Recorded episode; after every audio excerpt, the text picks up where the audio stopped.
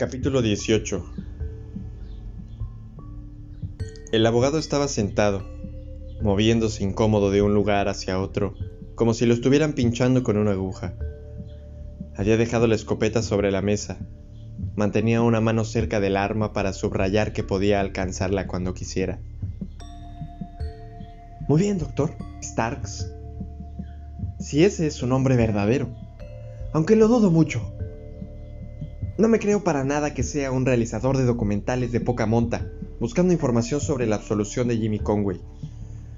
Así que dígame, ¿a quién representa y por qué coño está aquí? ¿A qué se refiere cuando dice que es un intérprete? El abogado era un hombre regordete con forma de pera, que no sabría hacer funcionar una cinta de correr ni aunque estuviera subido en una. Era la clase de persona que era la primera en romper a sudar cuando hacía calor y que no necesitaba abrigarse cuando hacía frío. Merlín y él tenían unas figuras casi idénticas, y debía de haber parecido tararí y tarará al entrar en el juzgado. Intentaba mantenerse concentrado en Ricky, pero tenía tendencia a mirar al techo cuando pensaba lo que quería decir.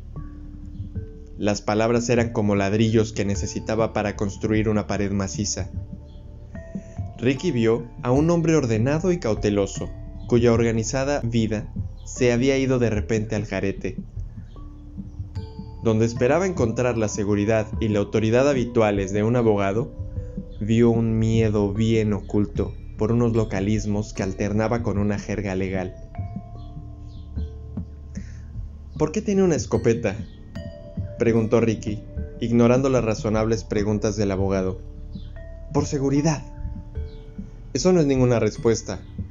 De acuerdo, digamos que soy propenso a la ansiedad. Eso es un diagnóstico, no una respuesta. Puede que haya mucha delincuencia en esta zona al anochecer y que crea que necesito protección cuando trabajo hasta tarde. Ricky valoró esta última no respuesta antes de continuar. Bueno, ¿quién lo ha amenazado de muerte? Preguntó despacio. ¿Qué le hace creer eso? Dijo el abogado, revolviéndose en su asiento. Ricky se limitó a señalar la escopeta. Las amenazas de muerte son gajes del oficio de un abogado defensor, empezó a decir el hombre, encogiéndose de hombros. Conducir bajo los efectos del alcohol. Lo interrumpió Ricky. Robos, disputas domésticas que terminan ante los tribunales. Él dijo, ella dijo. ¿No es ese su repertorio habitual? Sharpie frunció el ceño. Sí, eso es cierto, pero... Pero por una vez llevó un destacado caso capital. Volvió a interrumpirlo Ricky. Sharpie siguió retorciéndose. Sí, así fue, y con éxito. Muchas veces la gente detesta ver cómo un hombre culpable se va de rositas. Quieren culpar a alguien, y en esta ocasión, ese alguien es un servidor. Normalmente, esta clase de amenazas solo las hacen tipos enojados que han bebido demasiado en el bar y fanfarronean ante quienes quieran escucharlos, diciendo un montón de tonterías que no tienen ninguna intención real de llevar a cabo. Nada más que eso. ¿Esta vez es distinto? Yo no he dicho eso, respondió el abogado. Sí que lo ha dicho, replicó Ricky. Sharpie, casi ausente, recorrió con un dedo el cañón de la escopeta. Después se inclinó hacia adelante y miró directamente a Ricky a los ojos. No vamos a seguir con esta conversación hasta que sepa exactamente por qué ha venido. Ricky reflexionó un momento antes de hablar. Había tres personas en aquella mesa. Usted, el acusado y el abogado de Nueva York. Sí, Mark Thomas. Un tipo muy bueno. Su contribución fue decisiva en muchos sentidos. Un abogado excelente. No era nada petulante, solo por ser de Nueva York. ¿Sabe? Vino aquí y se dedicó por completo al caso. Nos designó al tribunal.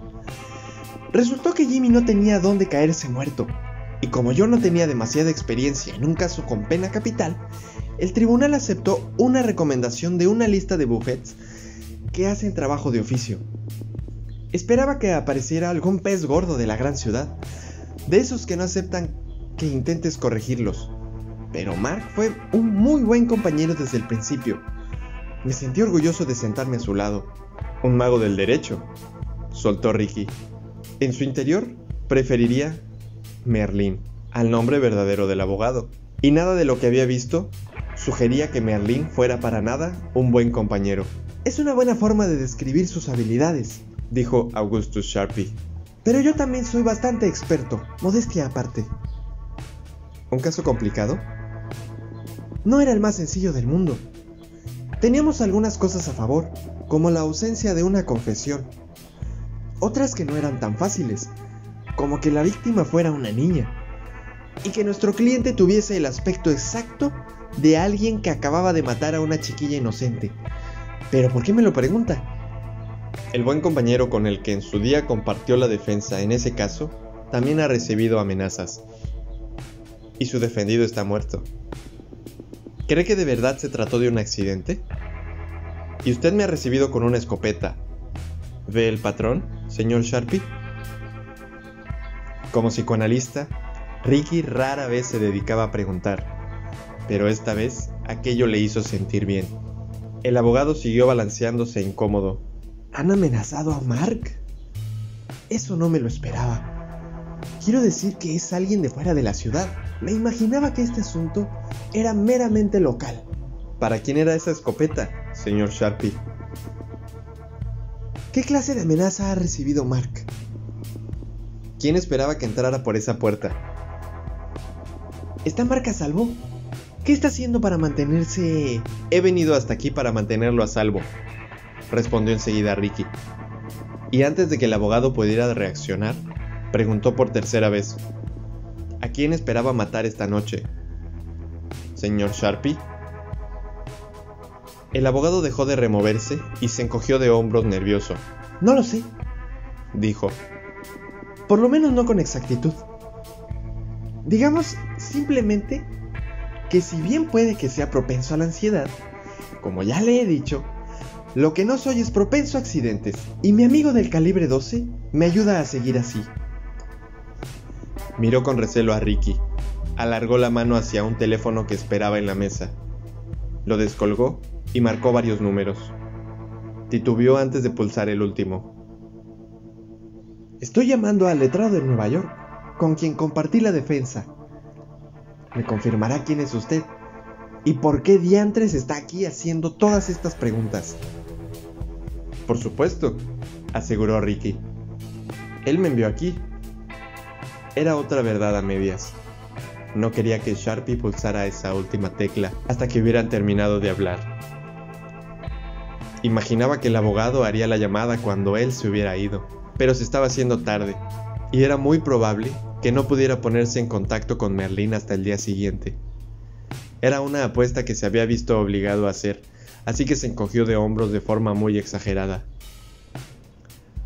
Pero cuando se entere que usted también ha recibido amenazas, podría asustarse, o podría esconderse, algo que me dificultaría mucho el trabajo. Pero básicamente, empezará a hacer las mismas preguntas que yo.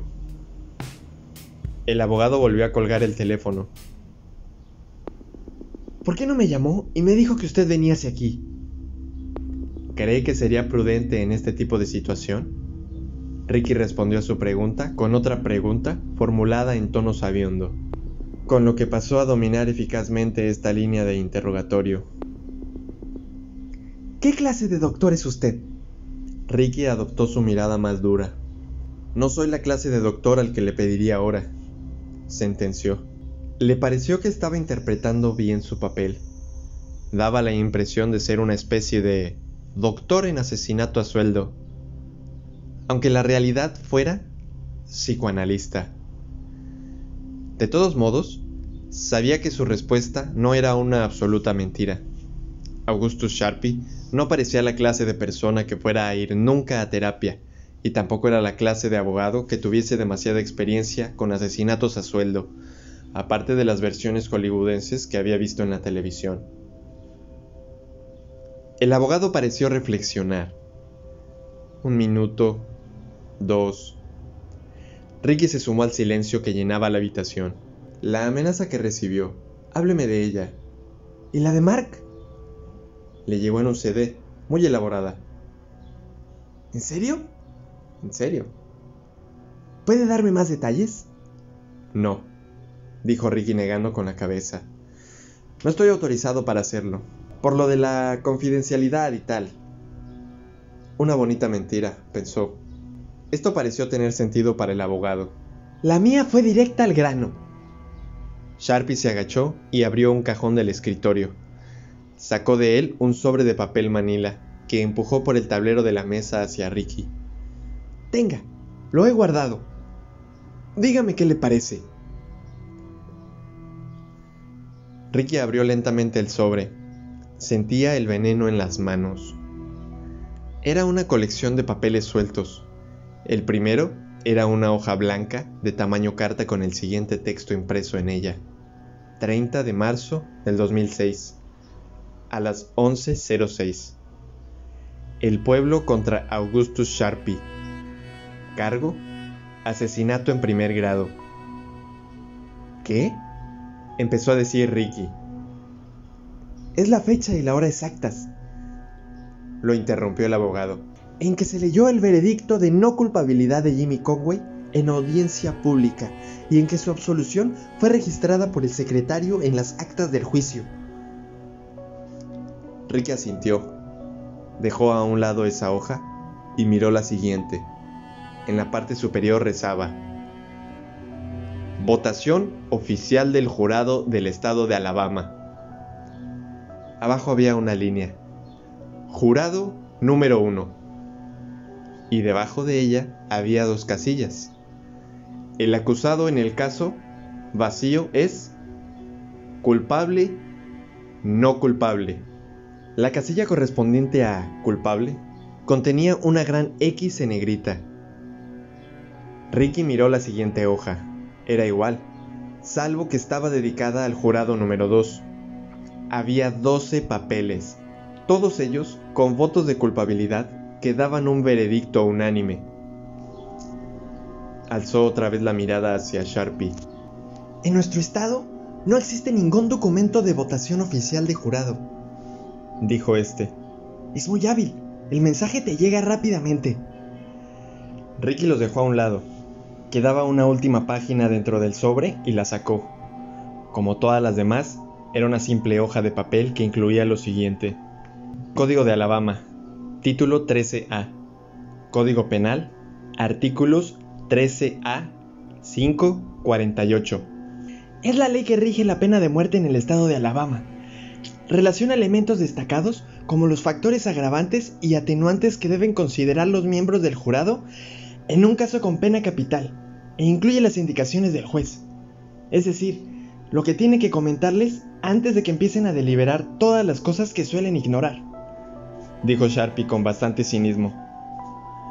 En nuestro estado nos gusta mucho llevar a la gente al corredor de la muerte. Ricky se quedó mirando la página un momento. Bastante evidente, dijo el abogado. ¿No le parece, señor intérprete? Diría que alguien me ha llevado a juicio, me ha encontrado culpable y me ha condenado a pena de muerte. ¿Cómo le llegó esto? Me lo pasaron por debajo de la puerta, una noche. La secretaria lo encontró por la mañana. Ex secretaria, debería decir. O mejor, secretaria nueva que se convirtió en ex secretaria un par de minutos después de ver esto y la escopeta que salía a comprarme de inmediato. Solo llevaba unos días en su puesto y presentó su dimisión en el acto. Y además era guapa, la secretaria más bonita que he tenido en mi vida. Desde entonces, bueno, He tenido un poco los nervios de punta y no he encontrado ninguna otra joven. Es difícil encontrar a alguien dispuesto a sentarse entre tú y la persona quien quiera que vaya a entrar por esa puerta con una ametralladora en la mano, o una escopeta, o una pistola. Y por una paga semanal de menos de 600 dólares. No es mucho, dadas las exigencias del trabajo. Augustus Sharpie hizo girar su silla a Ricky le vino a la cabeza La gata sobre el tejado de zinc de Tennessee Williams. Así que yo soy culpable. Jimmy está muerto. ¿Y qué hay de Mark? prosiguió Sharpie. ¿Tiene usted familia, señor Sharpie? No, señor. Soy soltero de toda la vida. Y me gusta que sea así. He sido una persona solitaria desde que era joven. Pero Mark tiene familia. Durante los escasos minutos que no dedicábamos a trabajar en el caso de Jimmy, solía decirme que los echaba muchísimo de menos. Están... El abogado no terminó la pregunta. ¿En peligro? Ricky acabó por él. Sí. Mierda, eso no está bien. Entonces quiero ayudar en lo que pueda. Estupendo, dijo Ricky. ¿Cree que alguien más ha recibido amenazas de muerte por el hecho de que Jimmy Conway quedara libre? ¿Cómo quién? ¿El juez? ¿Tal vez los miembros del jurado que lo absolvió? ¿Los policías o los fiscales que cagaron el caso? Venga, señor Sharpie, ¿alguien más? No, creo que no. Pero no lo sabe. Exacto, no lo sé. Pero si alguien estuviera en peligro, bueno, creo que me habría enterado. ¿Qué me dice de la familia de Jimmy? ¿Han recibido ellos amenazas? No. Y de todas maneras, ¿a quién amenazarían? ¿A su exmujer? ¿Que cogió a los niños y se marchó de aquí? Supongo que si fuera alguien realmente enfermo, con verdaderas intenciones de aplicar lo de ojo por ojo, podría tener como objetivo a esos pequeños. Pero me parece ir demasiado lejos. Y ningún otro familiar de Jimmy tuvo nada que ver con el crimen o el juicio.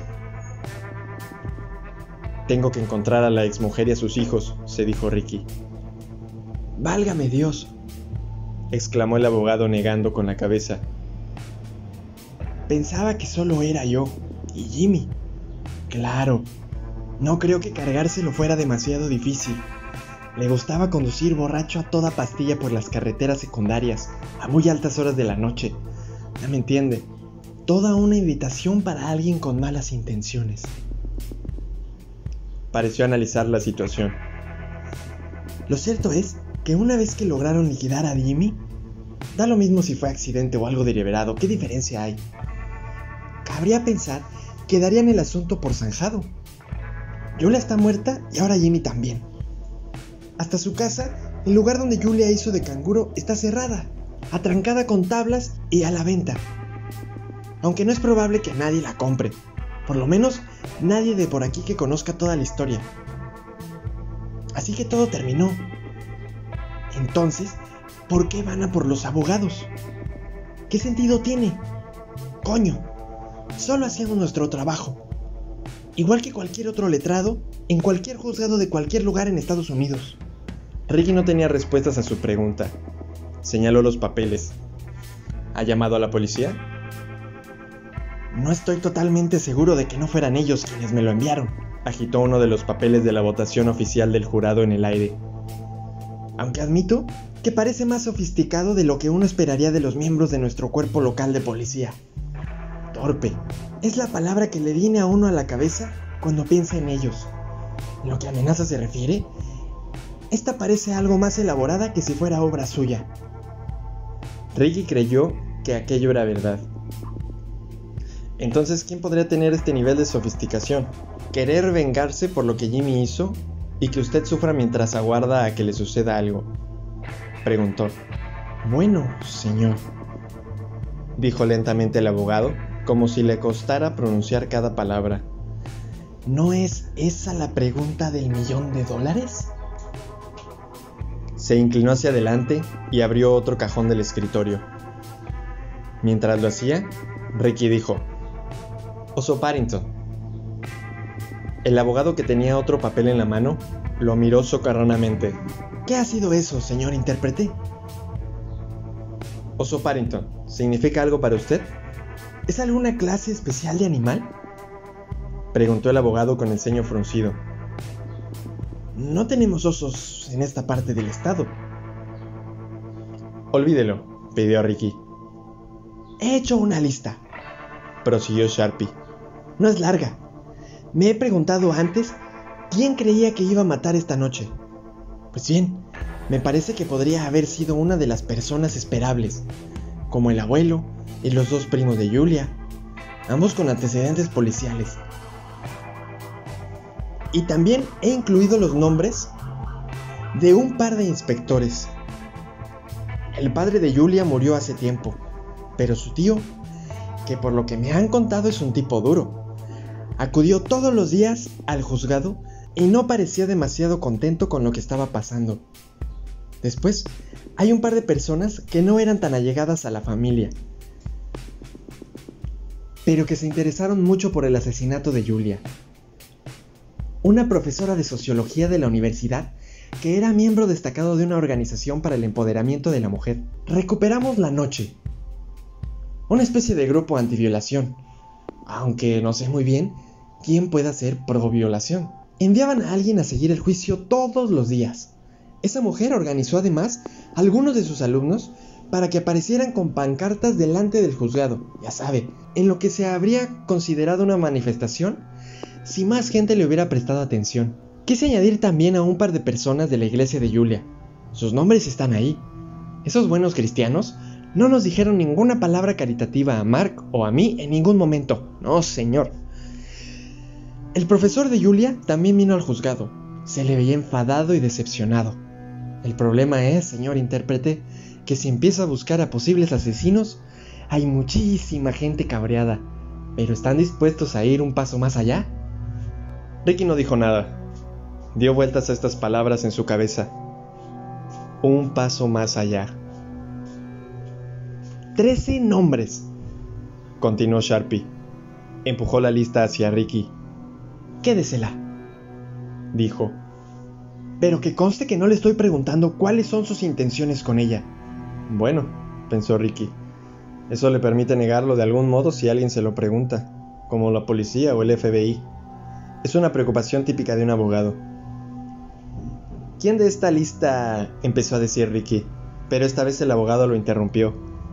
No, señor, no hay ninguno por el que me decante por encima de los demás. Simplemente imaginé que el que se presentara en mi despacho o en mi casa una noche sería el correcto. Supongo que podríamos llamarlo proceso de eliminación, porque quedarían eliminados muy deprisa con el calibre 12. Se recostó en el asiento.